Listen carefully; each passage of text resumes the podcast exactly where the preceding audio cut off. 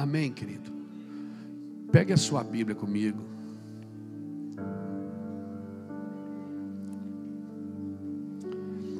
Abra sua Bíblia no livro de Jeremias, no capítulo 9.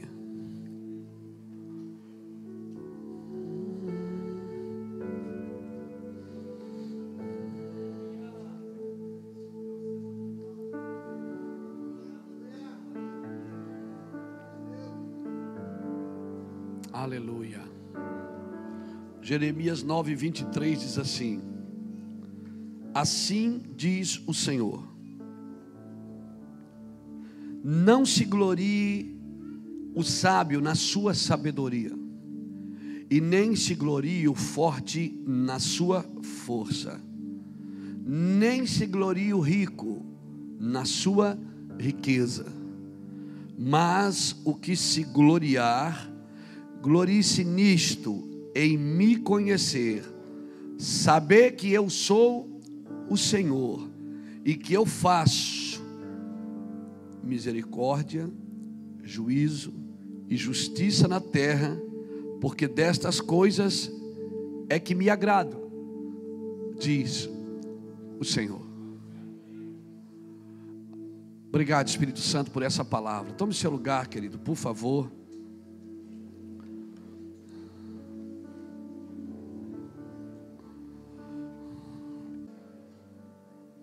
Irmãos, quando Jeremias escreve isso, que Deus fala para ele: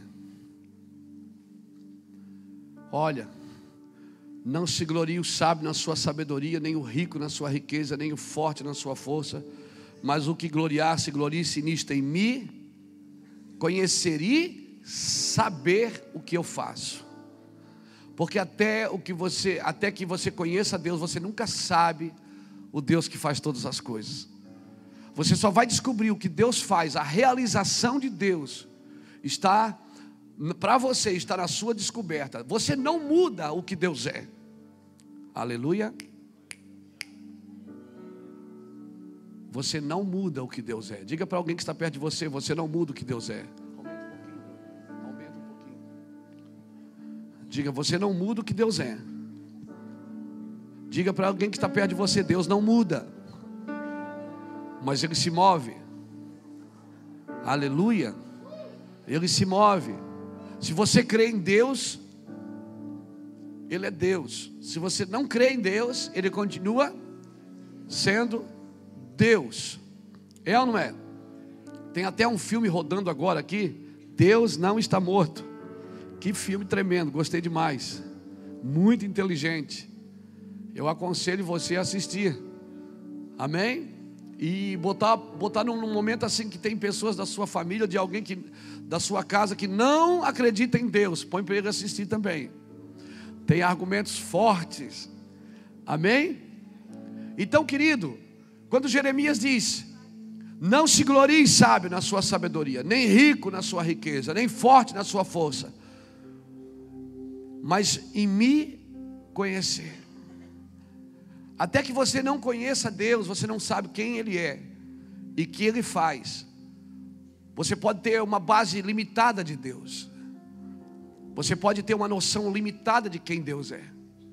E o problema é isso: que você pode viver na igreja há 10, 15, 20 anos, recebendo oração, dando dízimo, recebendo boas mensagens, mas não ter uma intimidade com Deus no lugar que Deus queria que você estivesse. Porque para isso a gente precisa conhecer. Eu tenho aprendido que Deus não me deu fé para confiar nele. Deus me deu fé para conhecê-lo. Porque se eu só confiar e não conhecê-lo, a primeira vez que Deus deixar de fazer alguma coisa para mim, eu vou parar de confiar. Mas se eu conhecê-lo, mesmo que Deus não faça a minha vontade, eu sei que a vontade é dele, ainda é boa, é agradável e é perfeita. Se eu usar minha fé só para confiar em Deus, obrigado Espírito Santo por essa palavra. Se eu usar a minha fé só para confiar em Deus, o dia que Deus não fizer o que eu desejo, então eu deixo de confiar no Senhor.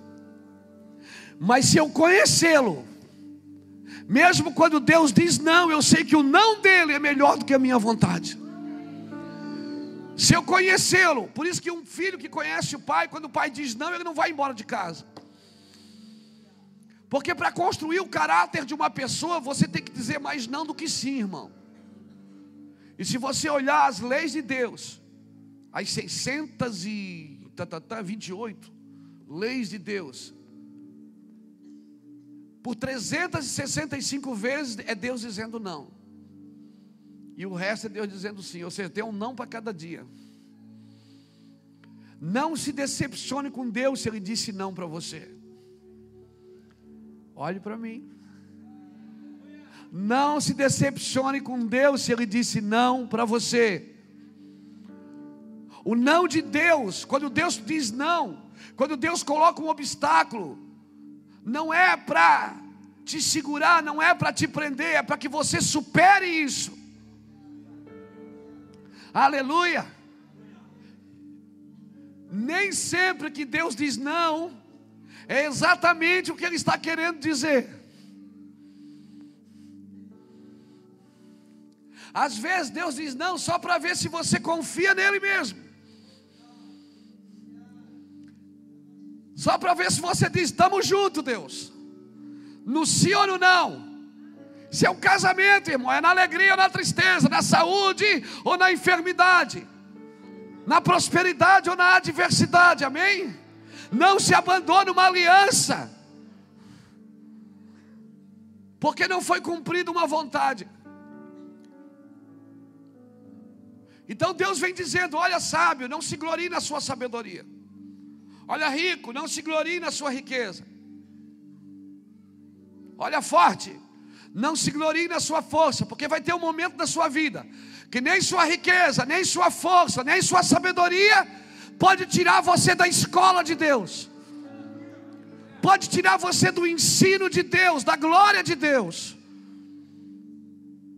Por isso, conhecer a Deus é tudo na sua vida, irmãos é mais do que a igreja, é mais do que ser evangélico. Você pode ser evangélico e não conhecer a Deus. Deus não é religioso, Ele é santo. Ele não quer ser idolatrado, Ele quer ser adorado. Aleluia!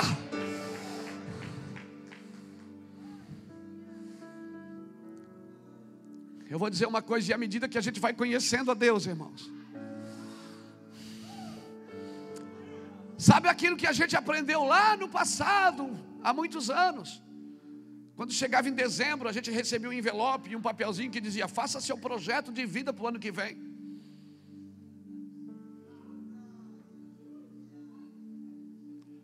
Quem já fez projeto de vida? Levanta a mão aí, crente.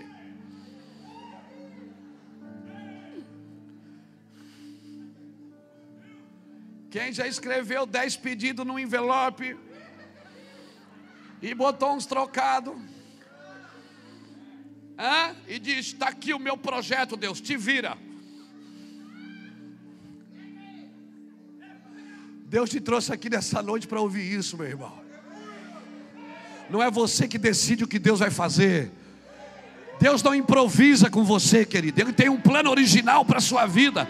E você precisa conhecê-lo para saber o que ele vai fazer. Ah, meu Deus!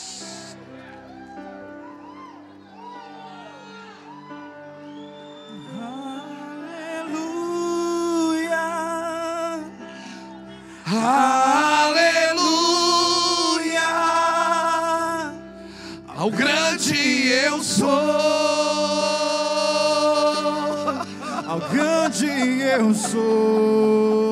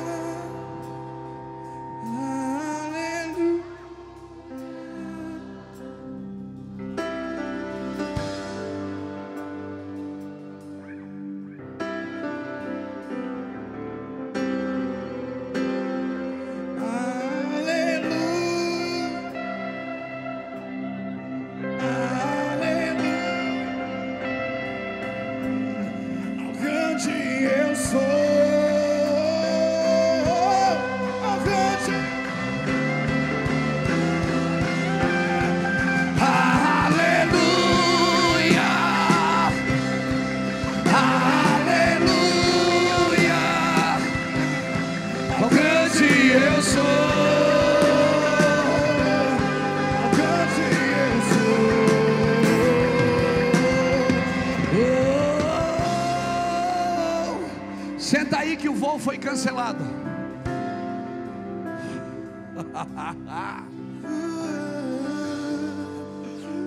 Senta aí, o voo foi cancelado. Porque uh, tem muito nevoeiro. Descansa aí. Hoje você vai sair daqui com fome de conhecer a vontade de Deus para sua vida. Você nunca mais vai tentar persuadi-lo. Você nunca mais vai tentar dirigi-lo. Você nunca mais vai orar e tentar dizer para ele o que ele tem que fazer, como se ele não soubesse o que fazer. Nunca mais. Nunca mais você vai negociar. Ou você se torna uma casa de oração, ou você se torna uma casa de negócios.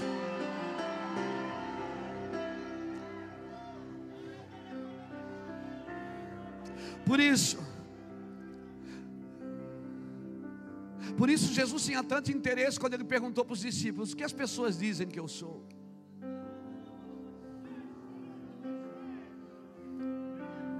Aí eles diziam: um diz que o senhor é isso, outro diz que o senhor é aquilo. E ele disse: e vocês? E vocês o que dizem? Aí Pedro pulou e disse: Eu sei, tu és o Cristo. O Cristo. Só que Pedro falou uma coisa, porque Cristo não definia tudo. Ele disse: Tu és o Cristo, o Filho do Deus vivo. Quando ele diz tu és o filho do Deus vivo, Jesus sabia que só Deus poderia ter revelado isso, mais ninguém. Porque tem coisas na sua vida que só homens e mulheres de Deus podem ver. Quem é da carne cogita as coisas da carne, mas quem é do espírito consegue ver coisas espirituais em homens e mulheres espirituais. Porque não vê o que está diante dos olhos, vê enxerga com o coração.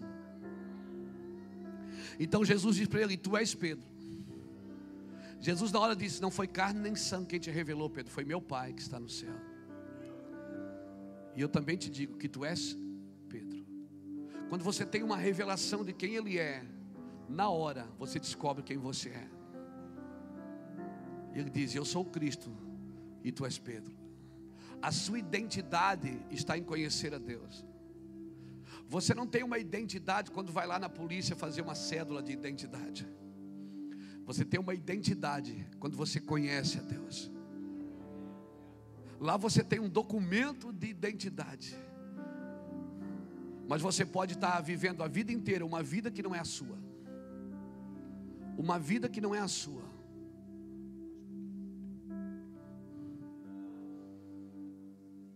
Para você conhecer a vida que Deus tem para você, você precisa conhecer Ele, ter uma revelação de quem Ele é. Então ele disse: Tu és Pedro. E na hora que ele disse: Tu és Pedro, ele disse: Eu te darei uma chave. Uma chave. E o que tu ligares na terra terá sido ligado no céu. Diga para o irmão que está do seu lado: Teu chamado é para ser porteiro. Diga para ele, teu chamado é de porteiro, porque tu tem chave. Se tu tem chave, com essa chave você pode abrir portais de glória na sua cidade. O que é que eu estou falando? Essa é a palavra do retiro?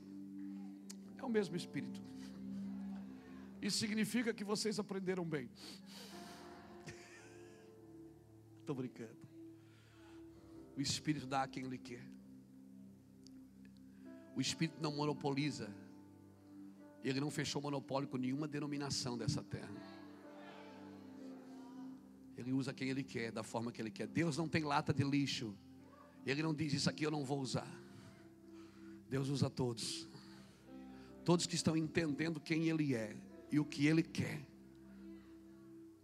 O problema é que quem não entende o que Ele quer, em vez de ser usado por Deus, começa a usar a Deus. O problema é que quando você não entende o que Deus quer fazer, é você que manipula Deus. É você que tem que dizer para Deus o que Ele tem que fazer? Não. Quando eu vou orar, você tem que se alinhar com o que Deus está para fazer. Deus não tem o plano B, Ele só tem o plano A. Deus não improvisa com você. Ele não olha para você e diz: Eu vou fazer isso aqui com esse cara, se não der certo eu faço aquilo. Deus só tem um plano para você, é um plano original. Mas, pastor, o que, que, o que, que falta para mim entrar nesse plano? Falta você abandonar a sua vida. O problema é que nós vamos na igreja para Deus abençoar a nossa vida. E ele diz: aquele que não perder a sua vida por amor de mim, não é digno de mim. Obrigado pelo seu amém, bem alto. O problema é que nós não nós queremos que Deus abençoe os nossos caminhos, quando nós deveríamos abandonar os nossos caminhos e viver no deles que já é abençoado. Os caminhos do Espírito já são abençoados. Pastor, mas eu, eu tenho uma luta muito grande na minha vida, eu tenho um espinho na carne. Exatamente, o espinho está na carne, não está no Espírito. Se você mata a carne, você tira o poder do espinho. Sabe qual é o problema? Mas sabe qual é o problema da religião? é que a religião quer matar a carne dos outros e não a sua.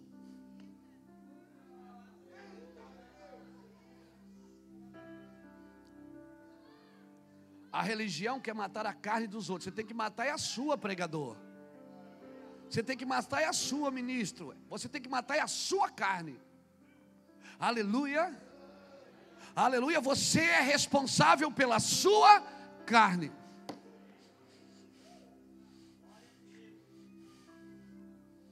Você é responsável pela sua carne, não pela carne dos outros. Quer saber? Você não consegue matar a carne de ninguém, só a sua. Não adianta, ó, não adianta. Nós podemos tocar a música mais ungida, ou trazer aqui o pregador mais ungido, ele não vai conseguir matar a sua carne. São as suas decisões que vão definir que quem governa a sua, na sua vida é a carne ou o espírito. Não tente ser mais sábio que a Bíblia. Não faça a Bíblia dizer coisas que ela não está dizendo.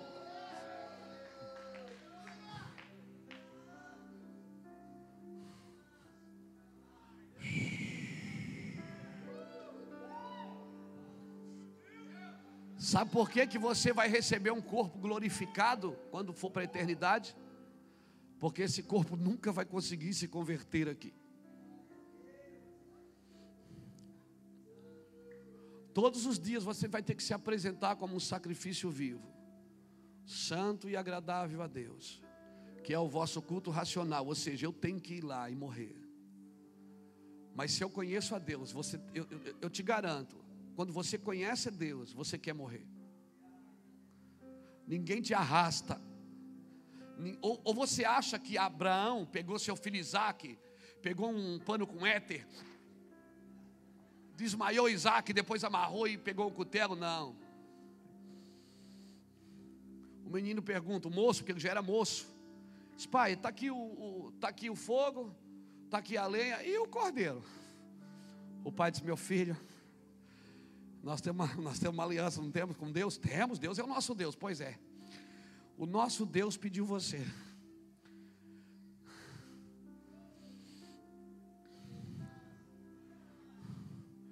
Pai, por que, que Deus não pediu o Senhor? Pediu eu. O Senhor já está velho. Porque Deus sempre pede o melhor da gente. Deus não quer muito de você, Ele quer tudo. Se tem alguma coisa na sua vida que você olha e diz assim: Isso aqui nunca eu vou dar. Quando você olha para alguma coisa na sua vida e diz assim: Isso aqui nunca, não, isso aqui não, esse eu não dou. Não, essa aqui eu dou, essa aqui eu dou, mas esse aqui não. Te prepara para perder. Então o que é que eu faço? Se desprenda. Eu não estou dizendo que você tem que ir lá e dar, eu estou dizendo que você tem que ser, já tem que dar aqui dentro. Porque você nunca faz nada aqui fora sem fazer aqui dentro primeiro. Todas as guerras que você perde aqui fora, você perdeu aqui dentro primeiro. Todos os ataques que você sofre aqui fora, você sofreu aqui dentro primeiro. Por isso, você nunca vai vencer nada aqui fora sem vencer aqui dentro. Irmão, nós estamos entrando num tempo nesses dias. Eu não sei quanto a você, eu estou numa expectativa, pastores da igreja. eu ando no Brasil, eu vim de uma conferência agora, nós estávamos em Pirassununga, uh, Arthur Nogueira, Indaiatuba e Campinas. Eu estou com uma expectativa, Deus já começou a mudar o céu dessa nação. Está um negócio tremendo. Já, eu estou sentindo, irmão, milagres. Dá para juntar de pá. O espírito da profecia voltou assim com tanta força, com tanto poder nós estamos assustados. O que Deus está começando a fazer nessa geração e você não pode ficar de fora, não, querido. Aleluia. Deus já começou a fazer nessa geração. Nós precisamos conhecer a Deus, porque quando eu conheço a Deus, eu sei que Ele faz.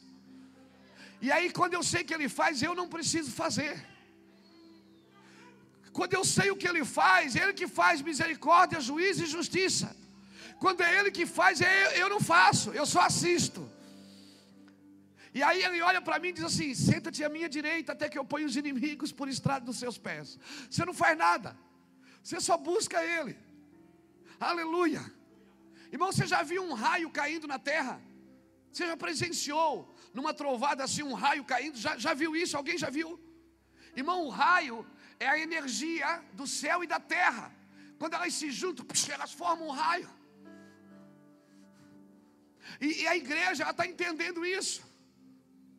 Tem algumas pessoas que estão acordando. Eu tenho sido procurado por pastores, por gente que diz: Pastor, nunca mais eu vou dar água ungida. Pastor, nunca mais eu vou fazer essas coisas no meu altar. Tem gente que tem. Esses dias um cara me mandou um e-mail: Pastor, faz 30 anos que eu sou pastor. E faz uma semana que eu sou crente. Deus está fazendo, não tenha, não perca a esperança na igreja, por favor. Não perca a esperança na glória de Deus.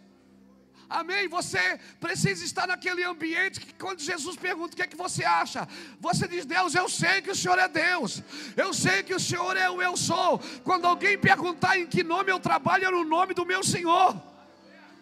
Um povo que conhece a Deus, sabe o que Deus vai fazer. Um povo que conhece a Deus, a Bíblia diz: qual é o homem que teme ao Senhor? Salmo 25, 12. A este lhe ensinará o caminho que deve escolher. Um homem que teme a Deus, ele tem direção, tem destino, mesmo que ele acorde num dia sem saber o que fazer, mas no final do dia, ele fez alguma coisa na vontade de Deus, mesmo sem saber o que ia fazer.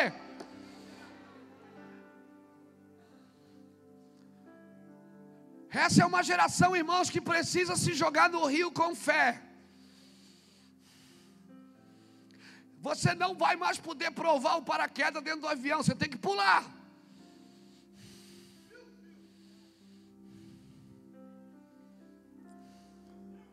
E se não abrir, se não abrir, morre.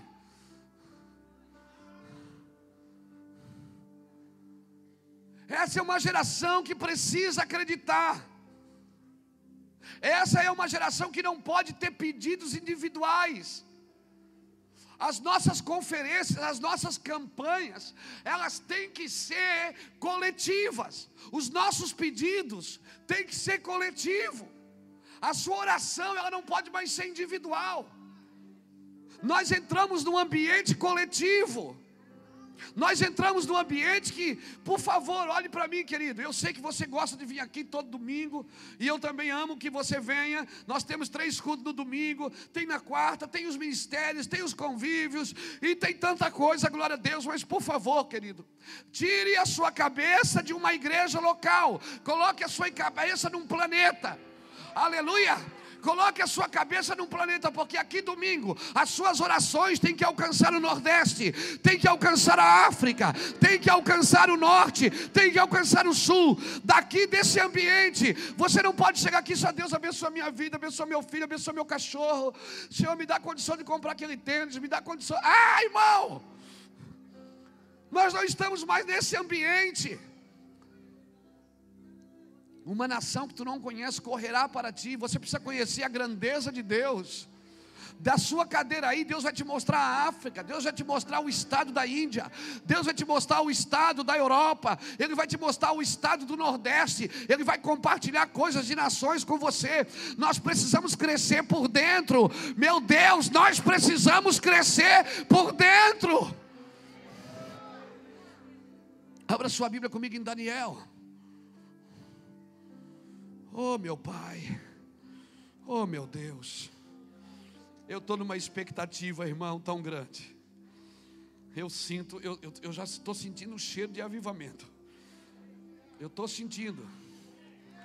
E é de coisa simples, não é de coisa muito, muito glamourosa, não. É, é, é de coisa simples, é de gente simples.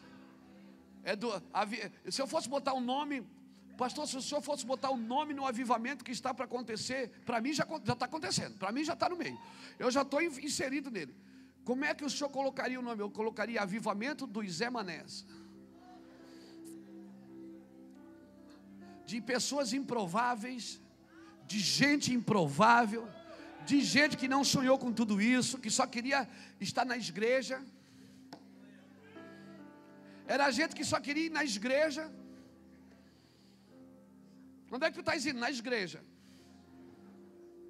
Era gente que só queria ir na igreja domingo. Queria arrumar um empreguinho para ganhar dois mil. Para pagar um aluguelzinho, comprar uma bizinha em 36 vezes.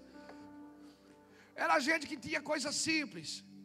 Que não sonhou com tudo isso. Que quando as coisas começam a acontecer, se assusta. Meu Deus, será que é de Deus mesmo? Porque é muito, eu não mereço tudo isso. Deus sabe que você não merece mesmo. Glória a Deus. E essa é a primeira coisa que você precisa entender: é as suas limitações. Mas não é para você parar nelas.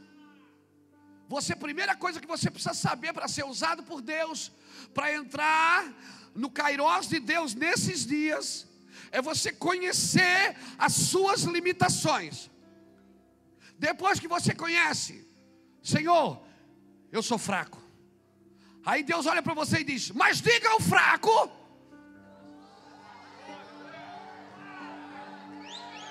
Depois que você conhece quem você é, então ele se revela para você e diz: Meu filho, estamos junto. Enquanto você não conhece as suas limitações, Deus não pode ser Deus na sua vida.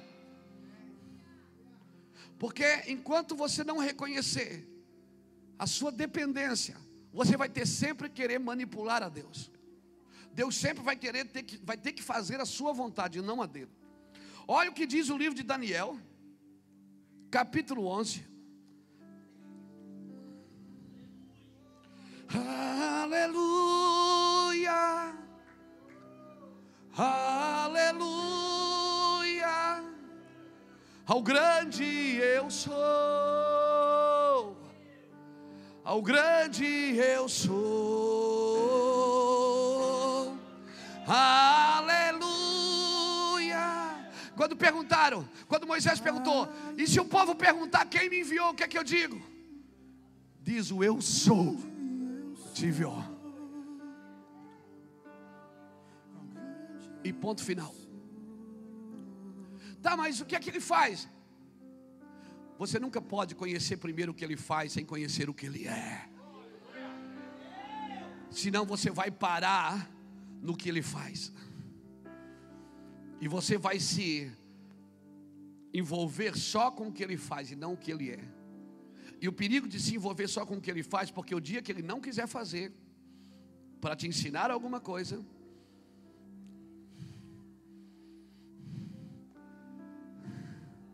você vai julgá-lo por aquilo que ele não fez. Quando você conhece quem ele é. Olha o que Daniel 11 e o verso 32 diz: Aos violadores da aliança, quem quebra a aliança, ele com lisonjas perverterá. Mas o povo que conhece a Deus se tornará forte e fará. Olha aqui para mim.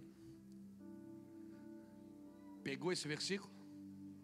Quem quebra aliança, sabe o que, é que Deus faz com ele? Enche ele de bajuladores. Quem quebra aliança, ele é rodeado de bajuladores. que ficam batendo nas costas dizendo que palavra, que coisa linda, que coisa tremenda. E o cara vai se afogando com a lisonjas, ele perverterá. Deus dá o que você quer. Senhor, nós não queremos mais esse maná, nós queremos carne. Então vão comer até sair pelo nariz. Deus dá o que o povo pede. Cada povo tem o Deus que merece. O Senhor está dizendo assim: o cara que quebra aliança,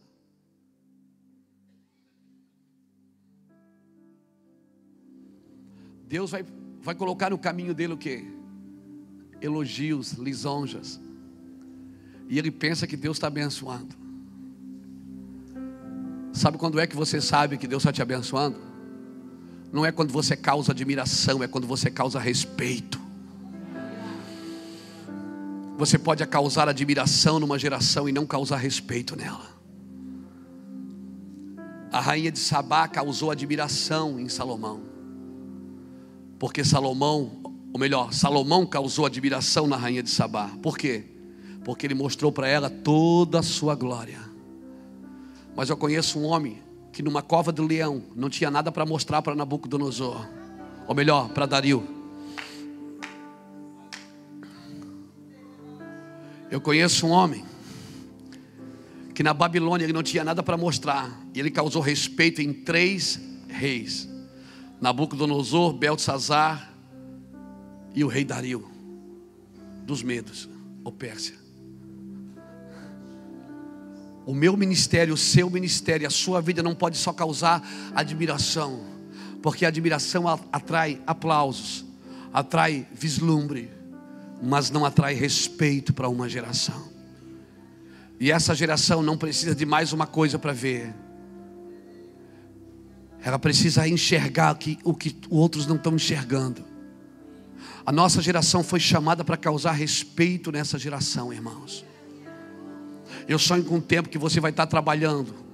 Lá na loja, está atrás de um balcão atendendo. Quando vier alguém para comprar alguma coisa, vai cair na unção por causa da glória de Deus na sua vida. Eu sonho com esse tempo na sua vida. Eu sonho com esse tempo. Que você vai estar no mercado fazendo compras, orando em línguas. E pessoas vão passar do seu lado e vão se arrepiar da glória de Deus. Eu sonho com esse tempo que sem abrir a boca, Irmão, Deus sabe, eu não estou falando isso para me exaltar, Ele conhece a minha vida, mas nós temos vivido isso de perto, de estar em lugares, quando a glória de Deus vem, as pessoas ficam arrepiadas, de sentar no lado de uma pessoa num avião e ela ser tocada por causa da glória de Deus, de estar num restaurante e as pessoas serem tocadas pela glória de Deus, eu sonho com isso, irmão. Eu sonho que nós não vamos ter nada para mostrar. É um altar e um fogo que arde contínuo nesse altar. O povo que quebra aliança é bajulado. Deus não te chamou para ser bajulado, irmão. Aleluia. Aleluia. Deus nos chamou para ser respeitado.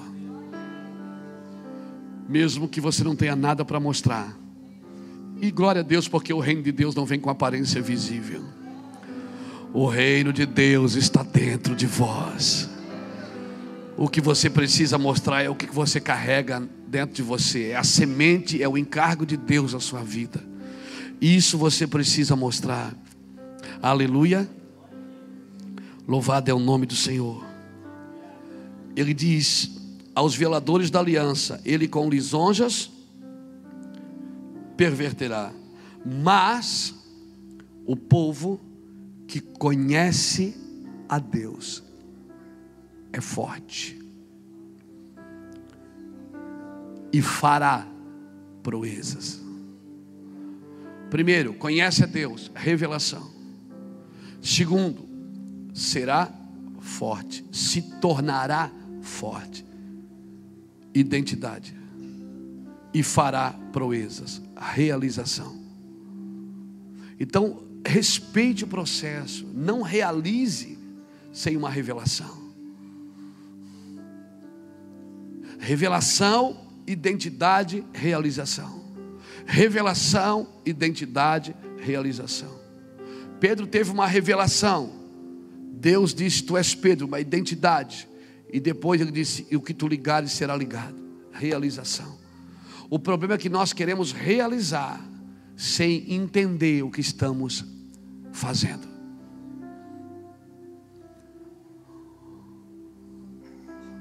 Tudo bem? Vocês ficaram tão quietos de repente. Mas você está entendendo? Então respeite o processo.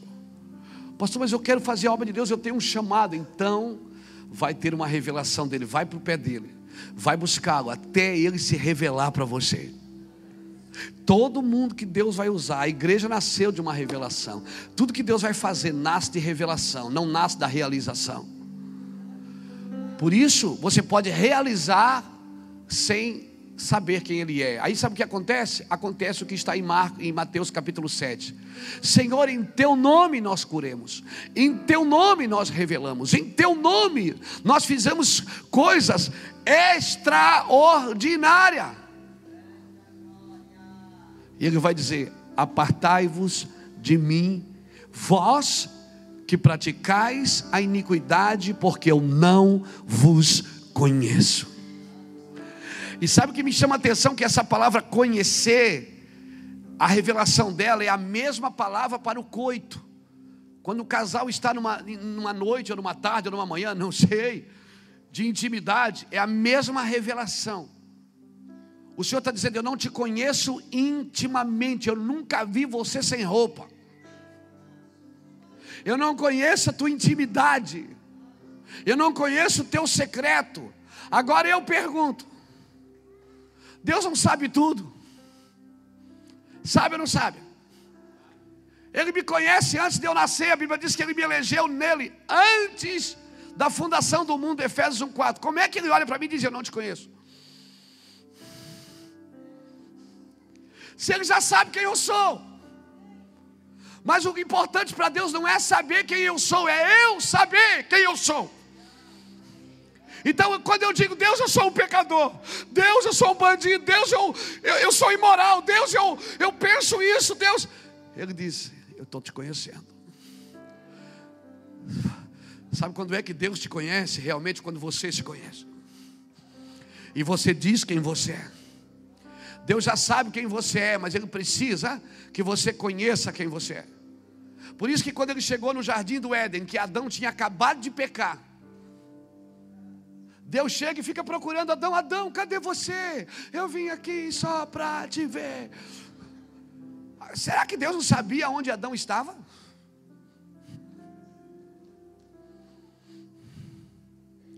Um Deus que é onisciente, onipresente, onipotente. Será que ele não sabe aonde Adão estava? Quando ele diz: Adão, aonde você está? Quando Deus chama Adão, não é que Deus não sabia onde ele estava, era Adão que não sabia onde ele estava.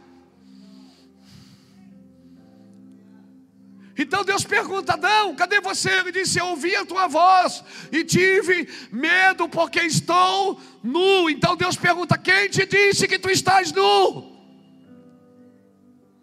Porque o pecado sempre vai tentar colocar uma roupa em você, para que você não chegue nu diante de Deus. O pecado sempre vai tentar maquiar você. Então as pessoas perguntam: "Ei, irmão, tudo bem? Tudo bem, graças a Deus". Mas nós não podemos esconder de Deus, irmãos. E Deus não quer que você trabalhe para Ele, querido. Deus quer que você o conheça. Pastor, mas eu, a sabedoria que Deus me deu, eu quero usar no reino. Não importa. Deus não quer a tua sabedoria. Mas eu tenho força, eu posso servir aqui na igreja. A tua força não interessa. Pastor, mas eu sou bem de vida, eu posso investir no ministério. Deus não quer seu dinheiro. Deus quer que você o conheça. Deus quer que você o conheça como Ele é e o que Ele quer que você tenha uma revelação, uma identidade e tenha realizações. Porque conhecer a Deus não determina só a sua identidade, determina as suas realizações. Conhecer a Deus não determina só a sua identidade, determina o que você vai fazer. Você só realiza com êxito se tiver uma, uma revelação de, de quem Deus é. Conhecer a Ele, conhecer o que somos nele, para realizar a obra dele. Mas sabe qual é o problema? É que quando você vê a glória de Deus, quando você estiver mais perto de Deus, aí você vai ver que você não serve para nada mesmo. Enquanto a gente não tem um encontro com Deus, você está aqui, irmão. Se você lê o livro de Isaías, depois pega o livro de Isaías, dá uma olhada assim com bastante carinho. Do capítulo 1 ao capítulo 6. Leia na sua casa, nessa semana, aproveita. Você vai ver Isaías profetizando, dizendo: Ai de ti, pecador, ai de ti, bebedor de vinho, ai de ti, prostituta, ai de ti, ele vai, é só o ai de ti, é só para você. Mas no capítulo 6 ele diz assim: No ano que morreu o rei Uzias, eu vi o Senhor, então eu disse: Ai de mim. Uma pessoa que anda com Deus, ela não vai querer mais matar a carne dos outros, ela vai só matar dela, irmão. Pastor, então o que, que adianta eu pregar se não for para matar a carne dos outros? Você tem que estar tão morto que tudo que tudo que está ao seu redor tenha desejo de ter o que você tem. Tudo que está ao seu redor tem que, tem, tem que ansiar a semente que você carrega, querido. Então Isaías, quando viu a glória de Deus, ele disse: Ai de mim que vou perecendo, porque sou homem de lábios. O que, é que ele disse? Eu sou homem de lábios. Na hora que você vê a glória de Deus, você já dá uma olhada para você e diz: eu não, eu não posso estar aqui. Na hora que você vê a glória de Deus, você diz: Eu sou indigno. Aí na hora que ele diz: Eu sou homem de lábios impuros. Na hora, na hora, um anjo corre no altar, pega uma brasa viva e passa onde? Passa onde? Nos lábios. Por que, que o anjo passou nos lábios? Porque Deus só toca onde você reconhece. Alguém levante a mão e diga: Eu estou entendendo, pastor. Deus só pode tocar onde você reconhece em você o problema.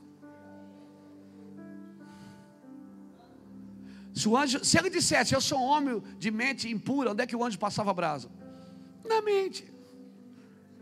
Se ele dissesse, eu sou um homem de ouvidos impuros, eu ouço música do mundo. Você acha que o anjo passava a brasa onde? Deus só toca onde você reconhece. Enquanto você não reconhece, você não pode conhecer a Deus. E sabe de uma coisa que mais atrai a Deus? Sabe o que, que atrai a Deus para a sua vida? É o seu pecado. Parece até uma heresia, né? Mas quando você reconhece o seu pecado, é que você atrai a presença de Deus. Porque aonde abundou o pecado, super abundará a graça de Deus, a glória de Deus, a unção de Deus.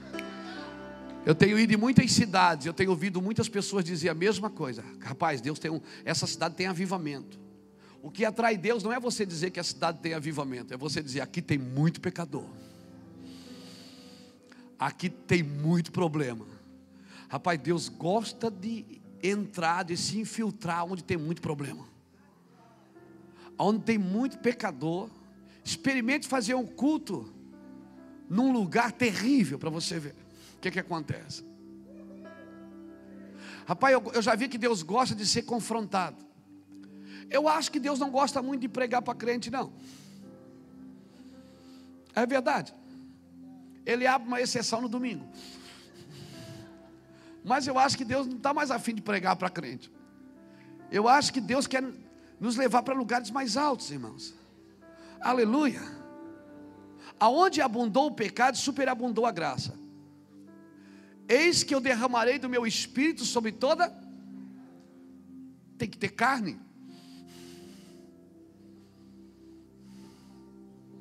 Pergunta para o irmão que está dizendo: tem carne aí, irmão? Então você é uma matéria-prima para o Espírito Santo nessa noite. Então o Espírito Santo vai vir, porque ele vai vir sobre toda a carne. Quem já se acha espiritual, au, au, o Espírito Santo não pode tocá-lo. Porque tem gente que quer ensinar Deus a fazer as coisas, irmão. Mas se você tem carne, se você tem uma debilidade, hoje é a sua noite. O Espírito Santo quer tocar você. Mas ele não fará isso até que você diga: Eu sou um homem de lábios impuros. Eu sou um homem imoral. Eu sou um homem ou uma mulher. Eu reconheço, pastor, que eu. Você não tem que reconhecer para mim. Você tem que reconhecer para Ele. Então Ele virá e vai tocar você. É a primeira coisa que Deus fez com Isaías foi fazer ele andar nu. Com as nádegas de fora. Você sabia que Isaías andou pelo menos uns três anos em Jerusalém com a bunda de fora? Sabia disso? Você sabia disso, irmão? Se assustou porque eu disse bunda?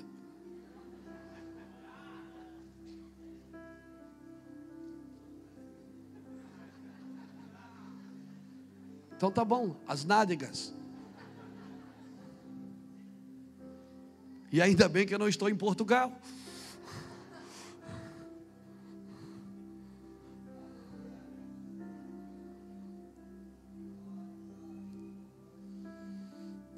Nós precisamos conhecer a Deus, irmãos, para que as coisas puras se tornem puras para nós para que as coisas santas realmente se tornem santas para nós, para que as coisas perfeitas se tornem perfeitas para nós. Para atrair a revelação, o que é que eu faço, pastor, para atrair a revelação? Reconheça a sua, as suas limitações. Você olhar para a Bíblia, Isaías disse o quê? Ai de mim, Pedro disse o quê? Afasta-te de mim, porque sou um homem pecador. Gideão disse o quê? Eu sou o menor, sou pobre, sai de perto de mim. Jeremias disse o quê? Eu sou uma criança. Moisés disse o quê? Eu não sei falar, eu gaga, gaga, gaguejo.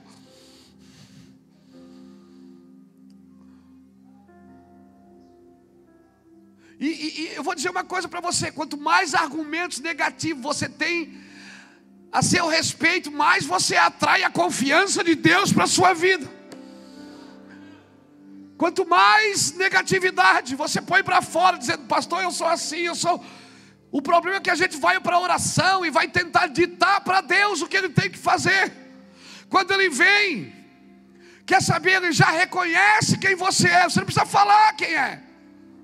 Você já é. Uma vez eu fui orar, estava aí e o Jedson. O Jedson está aí? Cadê o Jedson? o Jedson, Jedson. Nós fomos no monte orar e o Jedson. E aí tinha um menino do lado que ele dizia assim: Senhor, oh meu Deus, eu sou pecador. Oh Senhor, me leva na lavanderia do céu. Me lava com homo total radiante. Me lava com alvejante e o Jed estava do meu lado assim, levantou a cabeça e falou assim: Meu Deus, pastor, vamos sair daqui que esse cara está imundo. O Jed não presta, não. E ele falava: Senhor, me purifica, me limpa com a escova do céu, passa a Scott Bright. Não adianta, irmão. Não adianta você pedir limpeza enquanto você não vomitar. Não adianta você pedir que Ele limpe sem que você se limpe. Deus não pode tirar o que você ainda não tirou. Deus não pode fazer o que você não reconhece. Aleluia. Irmão, o pior orgulho que tem é o orgulho da santidade. É quando o cara acha que ele é mais santo que todo mundo. Esse é o pior de todos. E eu vou te falar uma. Está gravando isso, irmão? Joga essa câmera em mim aqui, por favor. Isso. Irmão, quem coloca peso em cima dos outros é porque esconde alguma coisa sua. É a forma de se esconder colocando peso sobre os outros. Pode ir atrás, tem pecadinho escondido. Tem orgulho, tem corrupção, tem imoralidade. Pode ir atrás. Quem vive colocando jugo sobre os outros, opressão sobre os outros, oprimindo os outros e ainda usa a Bíblia para fazer isso.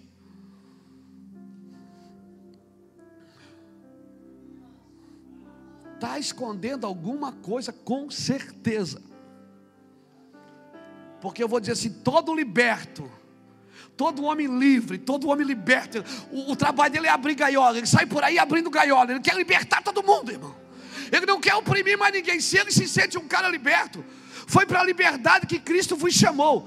Liberdade não é libertinagem, eu sei disso. Mas um homem livre, um homem liberto, um homem que é liberto, que é liberto, O maior desejo dele é ver todo mundo livre.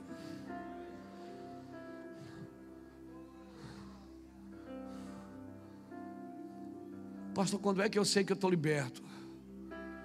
Quando você morreu na cruz, ressuscitou no terceiro dia,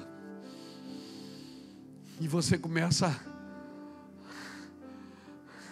Pastor, isso aí foi Jesus. Pois é, é isso aí que eu tenho que ser parecido com ele haja em vós o mesmo sentimento que houve em Cristo. Que você tenha a mente de Cristo, que eu tenha a mente de Cristo, os sentimentos de Cristo, a vontade de Cristo, a glória de Cristo. Aleluia. Pastor, mas eu sei que Deus tem uma obra. Deus só te mostra a missão quando você reconhece as suas limitações. Tem muita gente que tem agenda, mas não tem missão. A missão é quando você conhece quem você é. Toda vez que você sobe num púlpito para pregar, ou está diante de pessoas, ou está numa empresa, e você sabe que você está ali por uma graça de Deus, que não é sua capacidade, que é só Deus que pode fazer isso. Você sabe que você é um Zé Mané, que Deus está abençoando. Cada vez que você reconhece, irmão, eu prego todo dia, toda vez que eu vou pegar o microfone, dá aquele friozinho na barriga. O que, é que eu vou dizer, Deus? Toda vez vai ter que dar esse friozinho na barriga. Aleluia. Enquanto você estiver seguro na sua performance, você. Olha aqui para mim. Não adianta expressar sua inteligência se você não consegue expressar a verdade. Não adianta expressar sabedoria grega, romana, se você não consegue expressar a verdade. Reconheça seu potencial e viva em revelação. Aleluia. Abra comigo 1 Coríntios capítulo 15.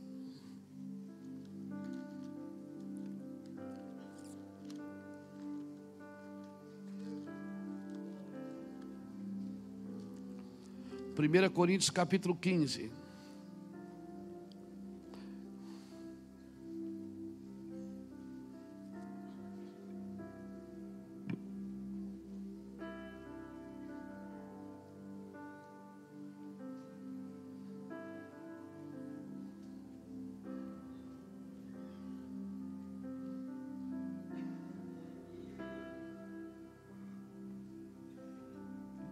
1 Coríntios capítulo 15, versículo 9 diz assim: Pois eu sou o menor dos apóstolos.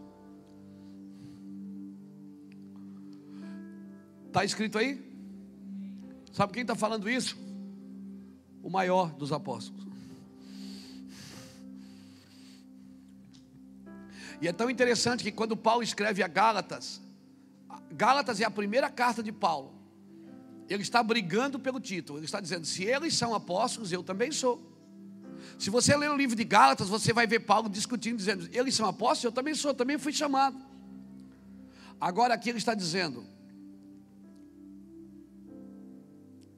eu sou o menor dos apóstolos. Mais um pouco na frente você vai dizer, vou ouvir ele dizer assim, no final da sua vida ele vai dizer: já não sou digno de ser chamado apóstolo. Quanto mais perto de Deus ele vai chegando, quanto mais perto de Deus ele vai chegando, menos posições, menos títulos na terra importam. Quanto mais perto do Senhor ele vai chegando.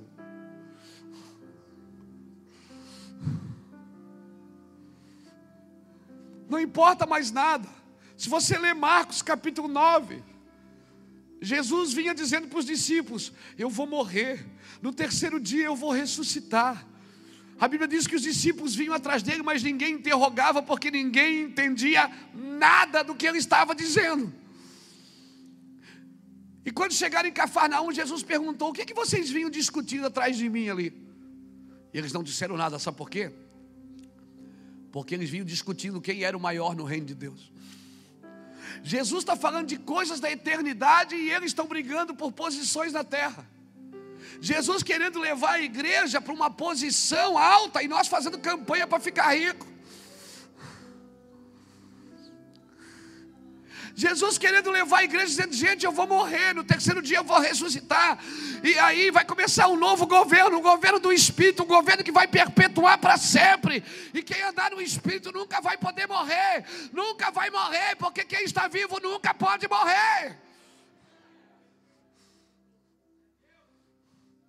Quando Deus pede para você morrer, é só para que você tenha consciência que você está vivo e nunca morrerá. Jesus dizendo: Gente, eu vou morrer. No terceiro dia eu vou ressuscitar. E eles discutindo, eu sou maior. O João disse: Não, vamos falar com a mãe. A mãe fala com Jesus. Eu sento na direita, você senta na esquerda.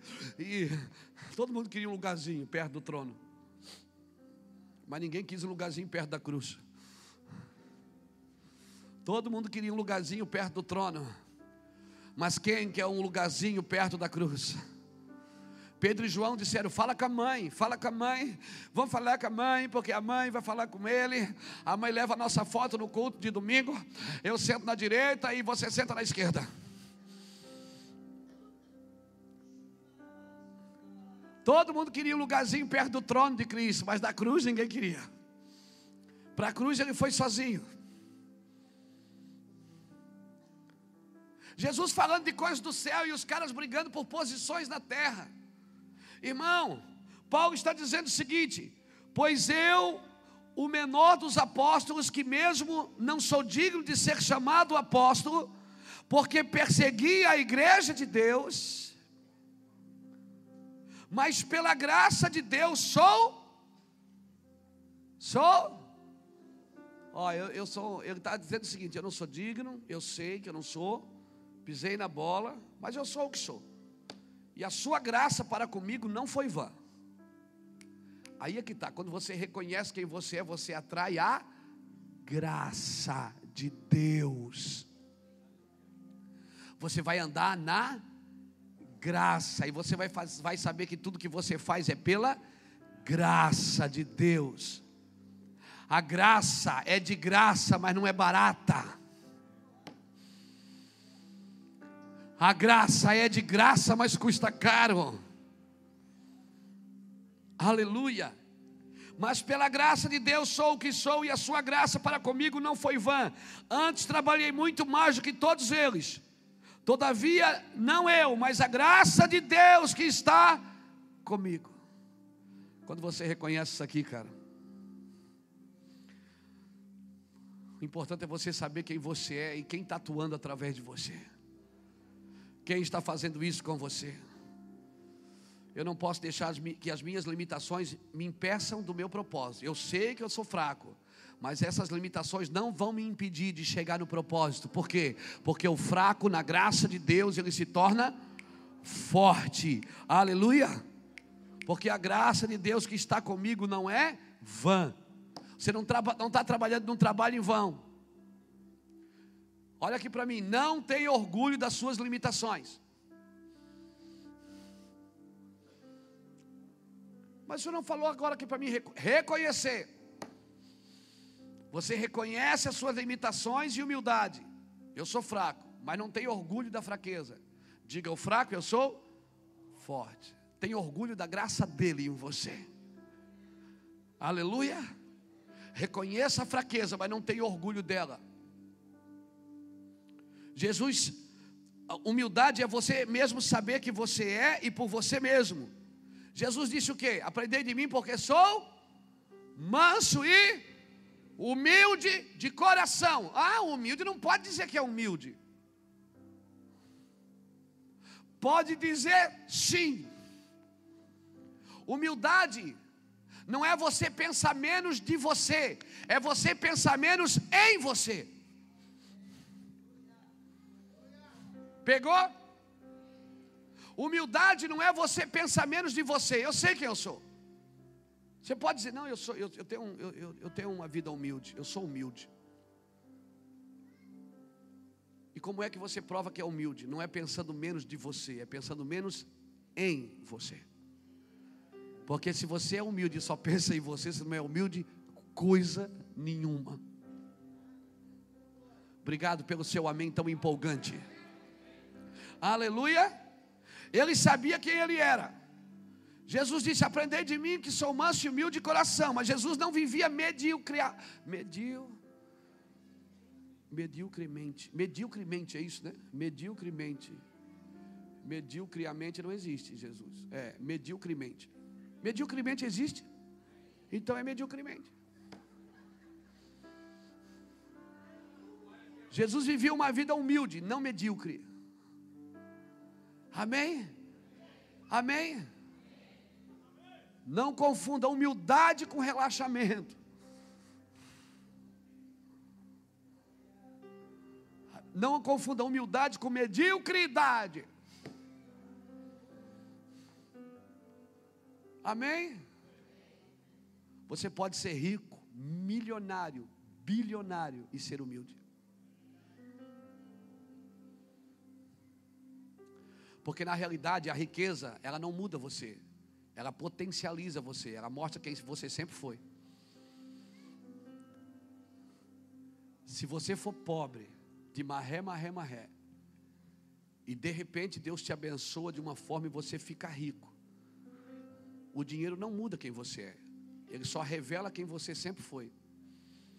Ele potencializa você. Se você era bom, com dinheiro você vai ficar muito melhor. Você vai ficar mais generoso, vai querer investir mais, vai querer dar para os outros. Tenho certeza disso. Agora, se você é ruim, meu Deus, não enriquece esse cara, não, Jesus. Você vai pisar nos outros. Quer saber quem é uma pessoa? Dá poder para ela, ou dá dinheiro. O dinheiro nunca, ele não revela quem você é. Por isso que os homens e as mulheres caem da graça de Deus, não é quando estão mal, é quando estão bem. É quando as coisas de fora começam a roubar as suas essências de dentro. Então, irmão, eu vou, eu vou dizer uma coisa para você: não tenha medo de enriquecer. Mas cuidado, isso vai revelar quem você é. Aleluia. Eu conheço pessoas que enriqueceram e pisaram nos outros. E você conhece também. Amém? Agora eu conheço pessoas que enriqueceram e estão no mesmo lugar de sempre. Diga para alguém que está perto de você: conheça o Senhor. Conheça o Senhor. Diga para alguém que está perto de você: você precisa conhecer o Senhor. Olha aqui, fraco. Fraco. Não é para você fingir que é forte. É para você dizer que é forte. Amém? Não é para o fraco fingir que é forte. Não. Não, não adianta fingir que é forte. Tem que dizer que é forte. É para o fraco saber que em Deus ele é forte. Amém? Tem alguém aqui nessa noite que gostaria de entregar sua vida para Jesus?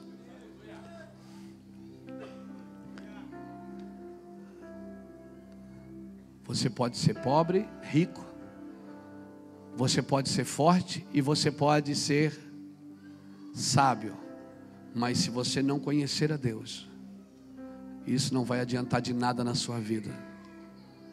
Então eu quero perguntar se tem alguém aqui nessa noite que gostaria de entregar sua vida para Jesus.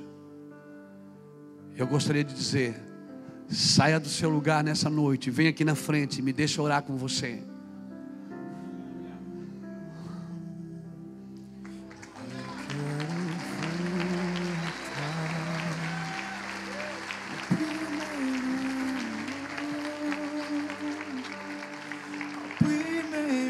Deus vai mudar a sua vida, querido. Se tem alguém aqui nessa noite que gostaria de conhecer o Senhor, deixar que Ele entre na sua vida, vem, querida. Deus vai mudar a sua vida. Deus te abençoe, querido. Fica com Deus, tá? O Senhor te honra. Vem aqui na frente. Deus abençoe.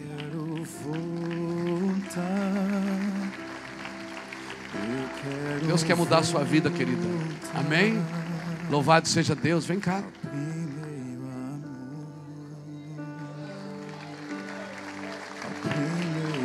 Deus quer mudar a sua vida, querida. É fácil, é só pregar o Evangelho. Não precisa inventar. Se as pessoas não forem pegas pela palavra, não adianta dar língua de sogra, apito, é, balão. Não adianta. Se for outra coisa que atrai as pessoas que não é a palavra de Deus, essas pessoas não vão permanecer. Porque se o Espírito convence, mesmo que um dia eles não estejam na presença de Deus, eles nunca mais vão conseguir se libertar de Jesus. Nunca mais. Tem alguém aqui nessa noite ainda que gostaria de converter o seu coração a Cristo? Deixa eu, aqui, deixa eu ir aqui na geral.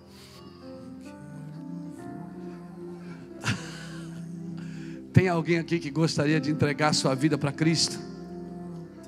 Você veio aqui nessa noite, aí você pode dizer, mas eu não quero ser evangélico. Eu também não sou. Quem te chama de evangélico é a Veja, a revista Veja, não é a Bíblia. A Bíblia te chama de filho. Eu sou filho. Você quer ser filho? É a sua noite. Eu não sou evangélico. Sou filho. Então nessa noite, Deus trouxe você aqui. Ah, mas eu sou simpatizante. Só, só saber quem Deus é não salva você. O que salva você é conhecer a Deus, é andar com Deus. Então, vou dar mais uma chance para você. Quer dizer, quem sou eu para te dar chance? Quem dá é Ele. Sai do seu lugar nessa noite. Corra para a presença de Deus, porque Deus quer mudar a sua vida para sempre. Hoje é a sua noite, querido. Não perca mais tempo.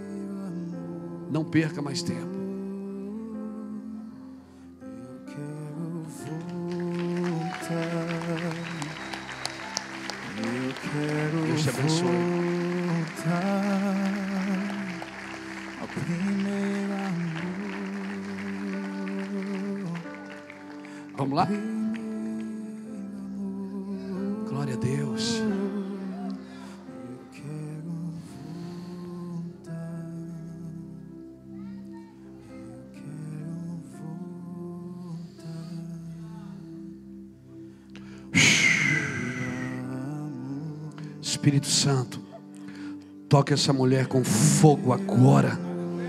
Encha ela de fogo, Deus.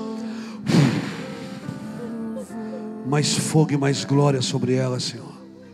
Mais da tua presença, Deus. Mais, mais, Deus. Seja cheia, cheia.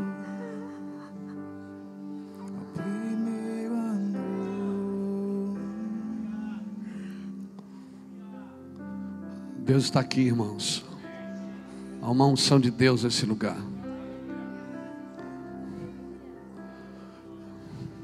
Eu vou falar uma coisa aqui, eu não sei se você vai ter coragem de vir aqui na frente, mas eu falo, não estou nem aí. Quando eu, enquanto eu orava por aquela mulher, eu vi uma tesoura. Eu vi uma tesoura que tem uma pessoa aqui que quando você entra em desespero na sua casa, você olha para aquela tesoura e tem um demônio, um espírito que diz para você: pega essa tesoura e tira a sua vida. E você está aqui nessa noite. Eu não quero te expor, eu quero orar por você, para que você nunca mais pense isso. Existe um espírito que vem tentando tirar a sua vida. Existe um espírito que vem tentando tirar a sua vida. Eu não sei quem você é. É seu filho? Venha, venha, venha aqui para frente, traga. Me ajuda aqui. Vamos, gente, tem obreiro nessa igreja?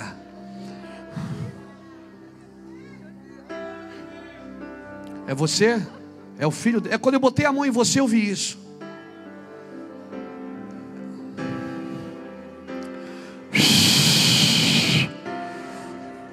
Em nome do Senhor Jesus, eu te repreendo.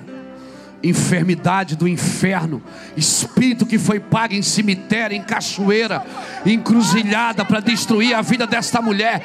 Eu te repreendo, Satanás. Ore com ela, gente, ore. Você é filho dela? Quando eu pus a mão na cabeça dela, eu vi uma tesoura, cara. Você crê nisso? Um espírito está tentando matar você, tirar a sua vida, querido. Eu vi uma tesoura e uma pessoa que olhava para a tesoura e o espírito, cada vez que você entrava em angústia em casa, esse espírito fala dentro do seu coração e diz assim: ó, na coração não, na mente, porque ele não está no seu coração. Ele diz: pega essa tesoura e arranque a sua vida. Em nome do Senhor Jesus, eu declaro: Espírito da revelação, Espírito da verdade, Deus que mostra o oculto e o profundo. Tu me conheces, Senhor, e eu te conheço, por isso, toca o coração desse menino, Deus, desse homem. E eu quero declarar que esse moço ainda vai viver na tua obra, vai fazer a tua obra, vai pregar a tua palavra, vai tocar e cantar instrumentos para ti. Eu declaro isso a Deus. Nunca mais, filho, como é seu nome? Mateus, nunca mais você vai sentir isso, amém? Você vai pegar, você, olha para mim, você vai chegar em casa, vai pegar essa tesoura e vai pôr no lixo. E vai levantar as mãos e vai dizer: Jesus é o Senhor dessa casa. Amém, Mateus? Você crê que Deus está aqui, irmão?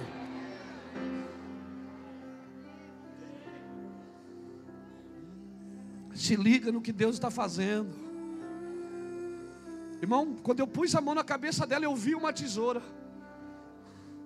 E alguém que corria para essa tesoura para tirar a sua própria vida. E agora eu estou vendo outra coisa, olha o espírito da revelação. Eu vejo uma mulher que está aqui que você tem sonhado consecutivamente, constantemente, que seu marido está morrendo. Ele está morrendo de acidente de carro. Você tem sonhado, já sonhou duas ou três vezes com ele, morto num acidente de carro. Satanás quer tirar sua paz, esse espírito da intimidação. Alguém contou isso para você essa semana? Você está aqui nessa noite. Existe uma unção de revelação aqui nessa noite que se manifestou aqui. Você tem sonhado com seu marido morto num acidente de carro. Você não falou para ele. Eu não me lembro se você você não falou para ele. Você não falou para ele.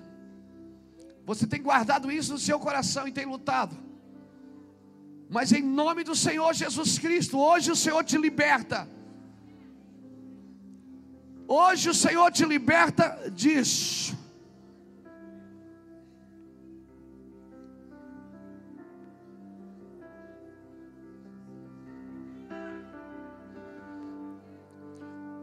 Deus hoje está mudando a sua vida.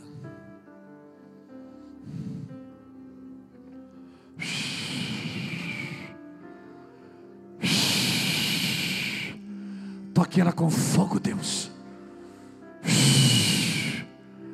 Toque com fogo. Eu declaro vida sobre a sua vida. Vem cá, pastora. Põe a mão no coração dela aqui para mim.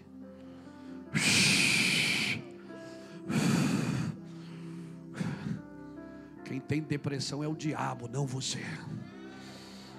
Em nome do Senhor Jesus Cristo.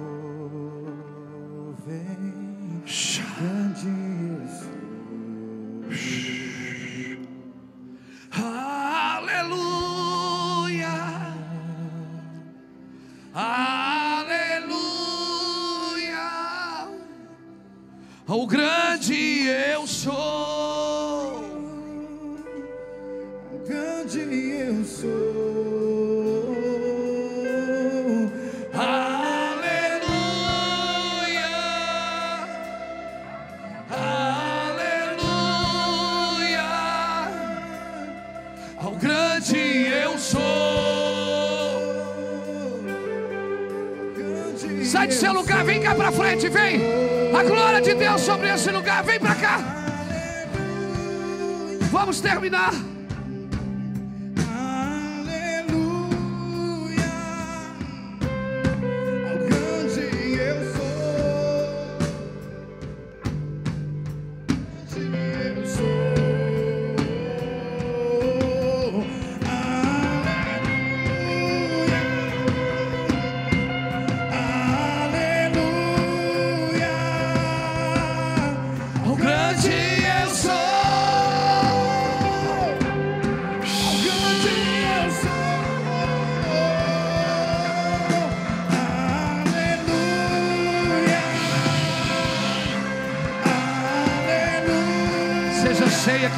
Nessa noite. Deus renova o seu espírito nessa noite.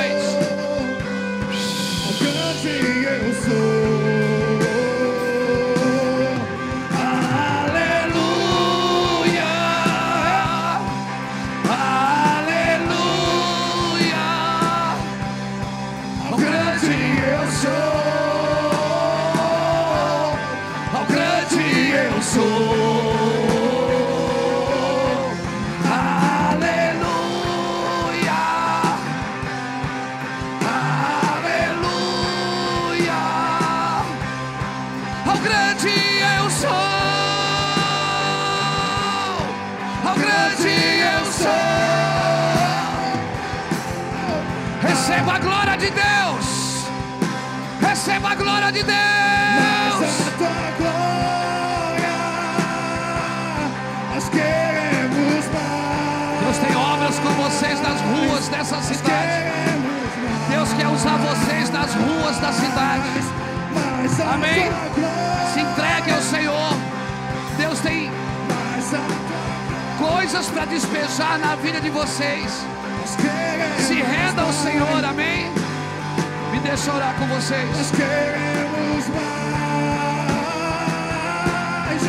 mais a tua glória, mais a tua glória.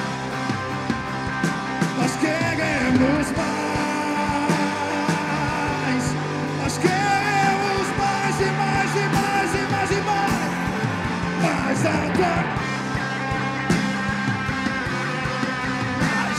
queremos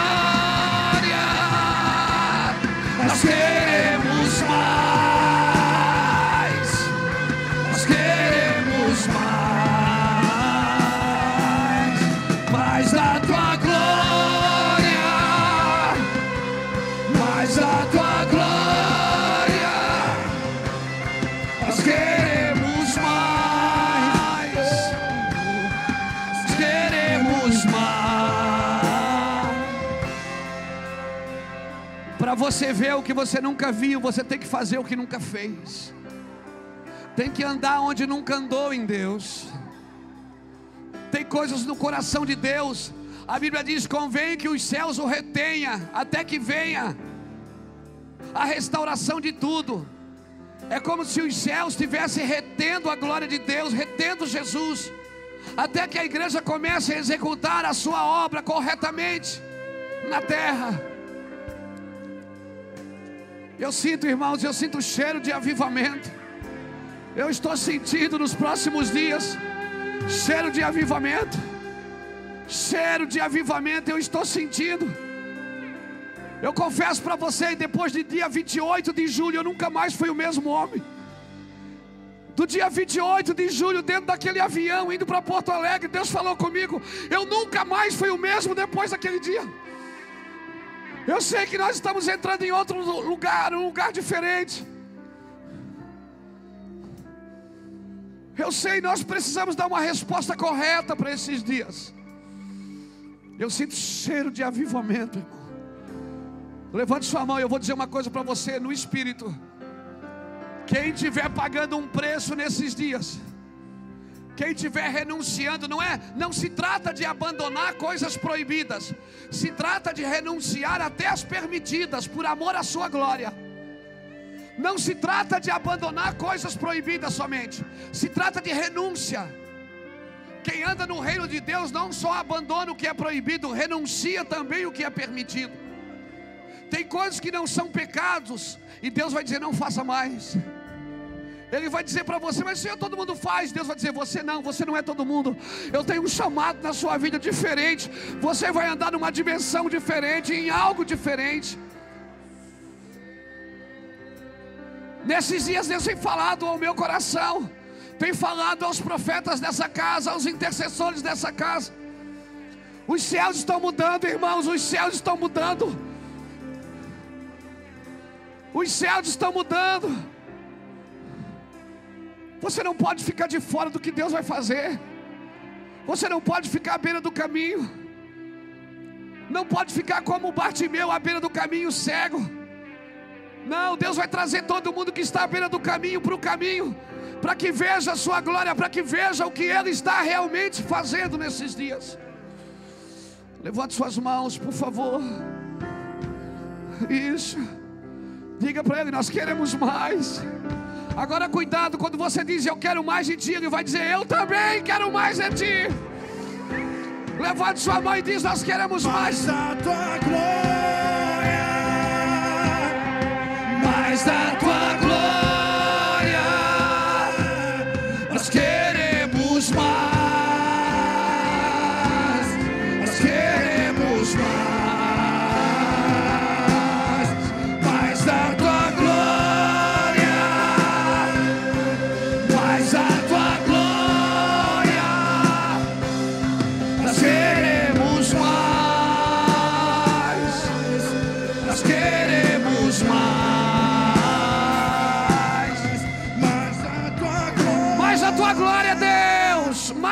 fogo, Deus. mais a tua glória. Nós queremos mais. Nós queremos mais. Mais da tua glória. Mais da tua glória. Nós queremos mais, Se você quer, peça isso, peça. Se você quer, peça mais. mais, mais a tua glória,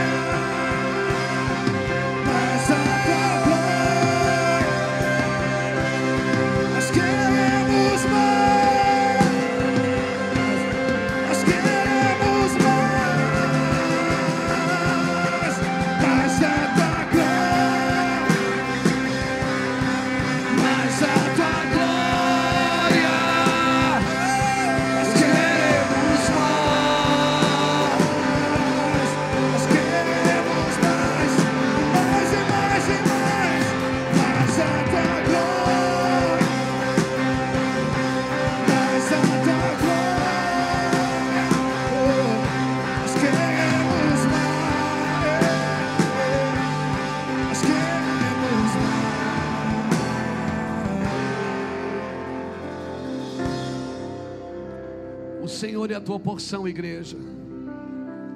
O Senhor é a tua porção, igreja. O Senhor é a tua porção.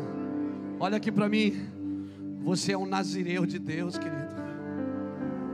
Nazireu não toca em coisa morta. Você é um nazireu. Você não pode andar num evangelho morto. Nazireu não podia tocar em coisas mortas. E sabe o que? Sabe o que acontecia quando quando alguém que estava gerando nazireu se encontrava com outro alguém que estava gerando nazireu, as crianças saltavam no ventre. Quando nazireu encontra outras encontra outro, as crianças saltam no ventre. Nazireus são pessoas separadas, era uma estirpe. Era uma estirpe. Você é sacerdote da casa de Zadok. Você não trabalha só no templo, você trabalha no altar. Você não pode andar porque todo mundo faz. Você não pode fazer quando todo mundo faz. Quando Pedro teve uma revelação, escute isso. Pedro disse: Tu és o Cristo, e ele disse: Tu és Pedro. Só que depois Jesus foi para o Getsemane e levou os três discípulos para chorar com ele, para orar com ele. Pedro, Tiago e João. Mateus 26, 41 ao 45 fala isso, 42. Diz que Jesus levou três discípulos para orar com ele e os três dormiram.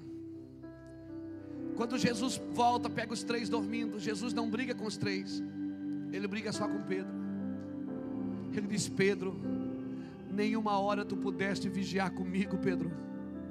Por que, que Jesus não briga com Tiago, não briga com João? Porque Tiago e João não tinham tido uma revelação.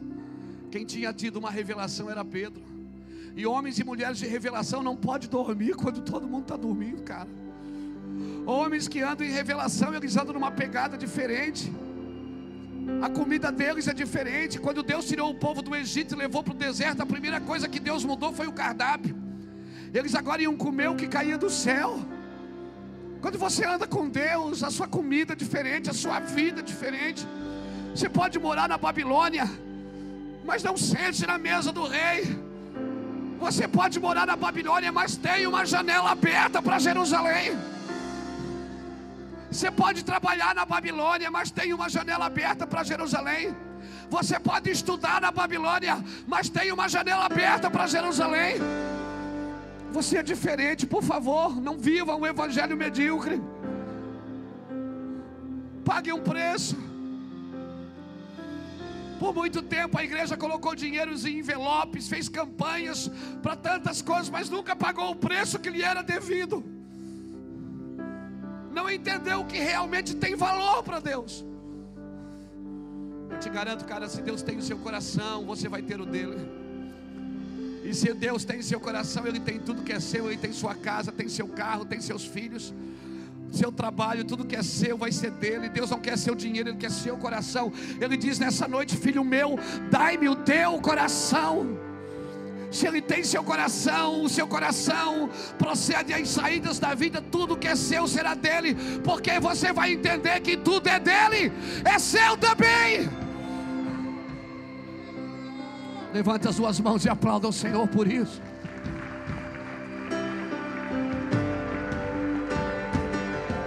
Glória ao nome de Jesus. A honra, a glória, o louvor, o poder, o domínio, a exaltação, toda a glória ao único que lhe é devido, ao Rei dos Reis, ao Senhor dos Senhores, ao Deus Criador, ao Deus de todas as coisas. Aleluia, aleluia.